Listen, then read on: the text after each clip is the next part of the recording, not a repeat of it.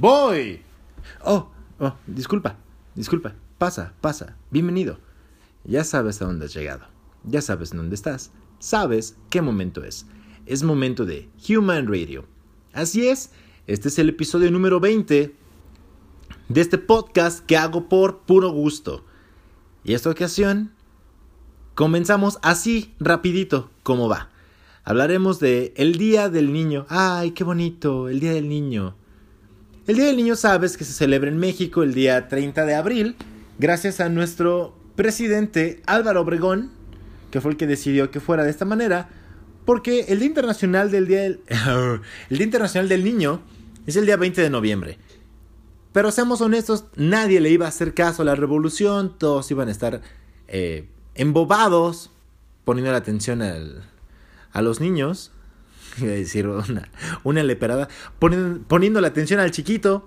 Entonces, pues mejor le cambió 30 de abril y órale, ya está. Así de rápido, ¿no? Y bueno, dato curioso sobre esto es que en diferentes países de Latinoamérica se celebra en diferentes días. Por ejemplo, el, en Colombia se celebra el Día del Niño el último sábado de abril, en Paraguay el 31 de mayo y en Venezuela el tercer domingo de junio. Esperemos que en Venezuela lo puedan seguir celebrando. Y continuemos con cosas más importantes, más importantes que el Día del Niño, como lo son los Avengers. Así es, ya saben seguramente que la preventa ya se inició, inclusive hay boletos super vendidos y sobrevendidos y sobrevalorados. Y sobre todo, no, ya no voy a decir nada.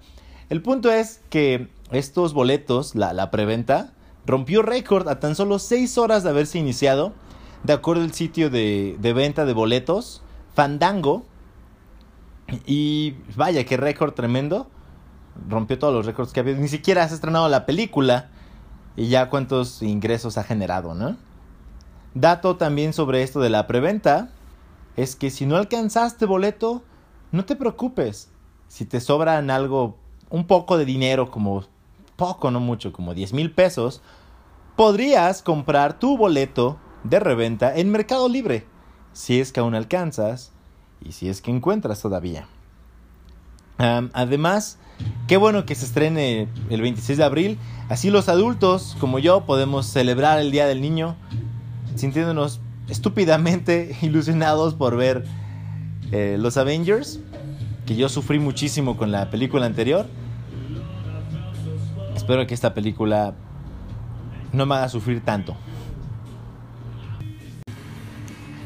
Y bueno, ya que estamos poniéndonos al corriente y estamos hablando de los Avengers, yo quiero decirles a todos ustedes que me escuchan que yo voy a bailar, yo voy a bailar por todos ustedes que no van a ir a la preventa.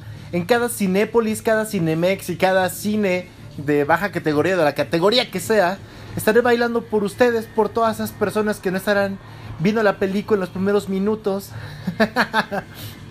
bueno, seguramente has visto este video con música y sin música y demás.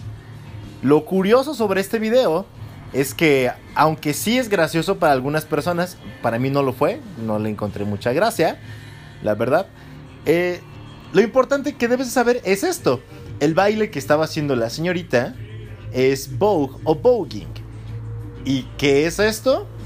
Bueno, es un estilo de danza o de baile originado de los bailes de, Harlem por las drag queens afroamericanas en, los inicios de los 60.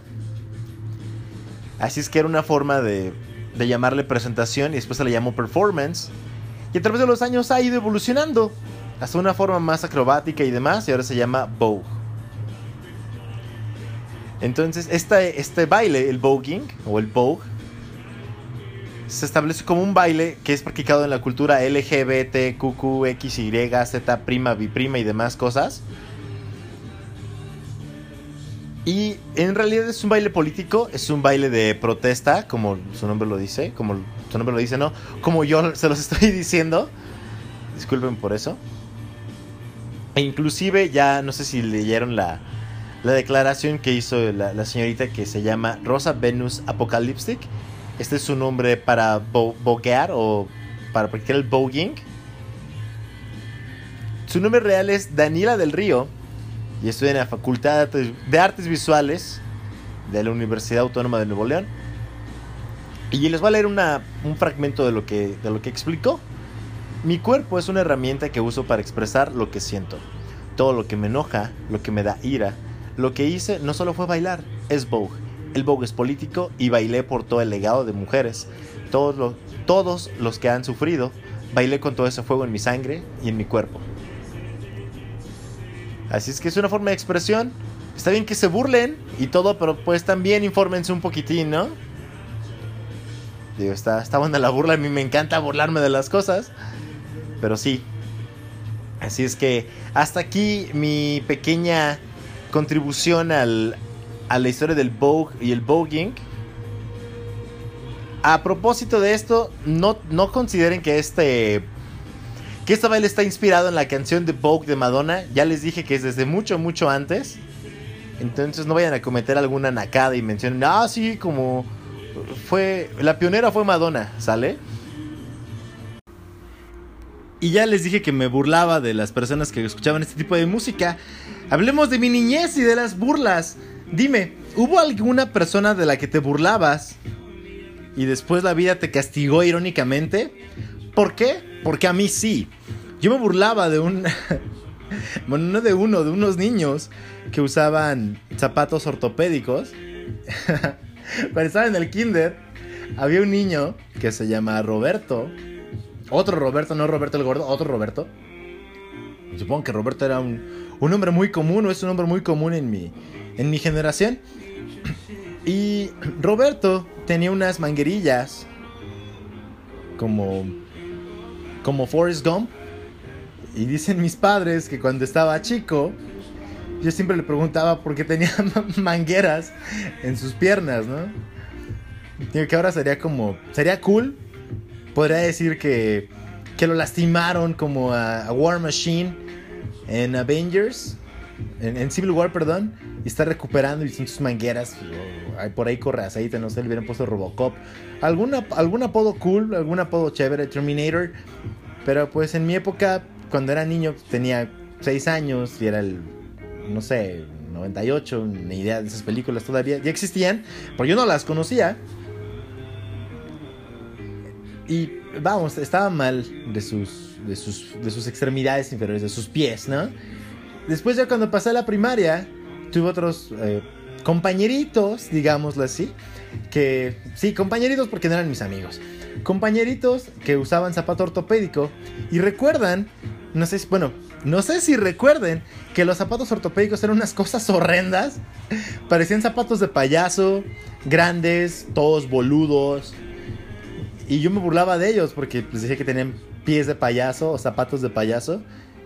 Hasta que hubo, alguien que no se aguantó y me dio una patada con sus malditos zapatos ortopédicos, que por cierto eran de estos zapatos con suela de cuero, que también ahora ya todo es sintético. Y bueno, estos zapatos, ah, cómo dolían esas patadas.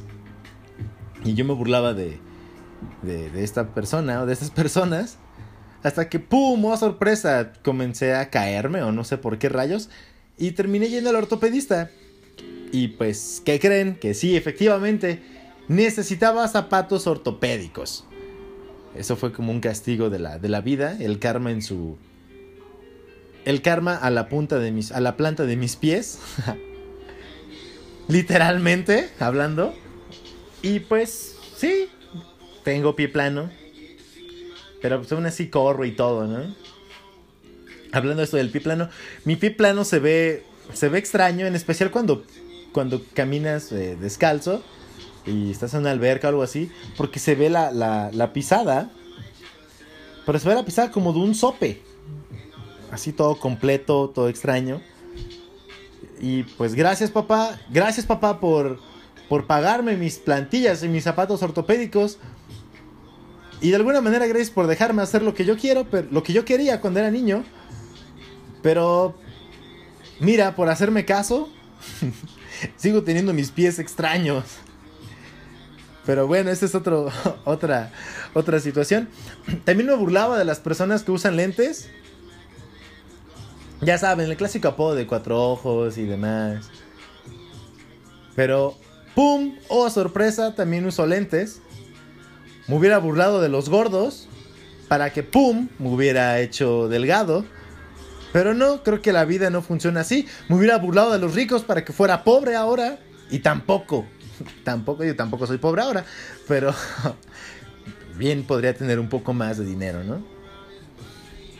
Quizás si trabajara o si trabajase más, tendría más dinero, pero si tuviera más trabajo, no podría hacer estos divertidos podcasts para mí y para ustedes. Y esto es todo. Este podcast fue un episodio muy muy cortito, pero tenía tenía ganas de hacer algo y no iba a quedar con las ganas. Espero que les haya gustado. A propósito de todo esto, dale un retweet, compártelo con tus amigos, ponlos a escucharlo contigo. Recuerda que estoy en Spotify como Human Espacio Radio o Human Espacio Radio con, con unas letras rojitas. Las canciones que escucharon de fondo, ya saben, como les dije la vez anterior, yo no poseo los derechos, pero están, están muy buenas las cancioncillas, ¿no? A propósito también, estoy generando un movimiento que se llama No Más Reggaetón. Haz un hashtag. No Más Reggaetón. Compártelo en Facebook, en Twitter, en todos lados. Y la dinámica es la siguiente. Por cada vez que escuches reggaetón, digámoslo así, tu obligación va a ser compartir una canción que no sea reggaetón con el hashtag no más reggaetón. Y ya. Así de sencillo. Ya sea Twitter, Facebook, ya les dije, compártanlo. Y también pongan, pongan el hashtag THRadio25, que es el, el hashtag de Human Radio. Y en Twitter, pues arrobenme, ¿no? Arroba Human Radio. Perdón, es arroba THRadio25. ¿Sale? Esto es todo por esta ocasión. Hasta la próxima. Se divierten, me escuchan, me comparten. Y gracias por escucharme. Hasta la próxima.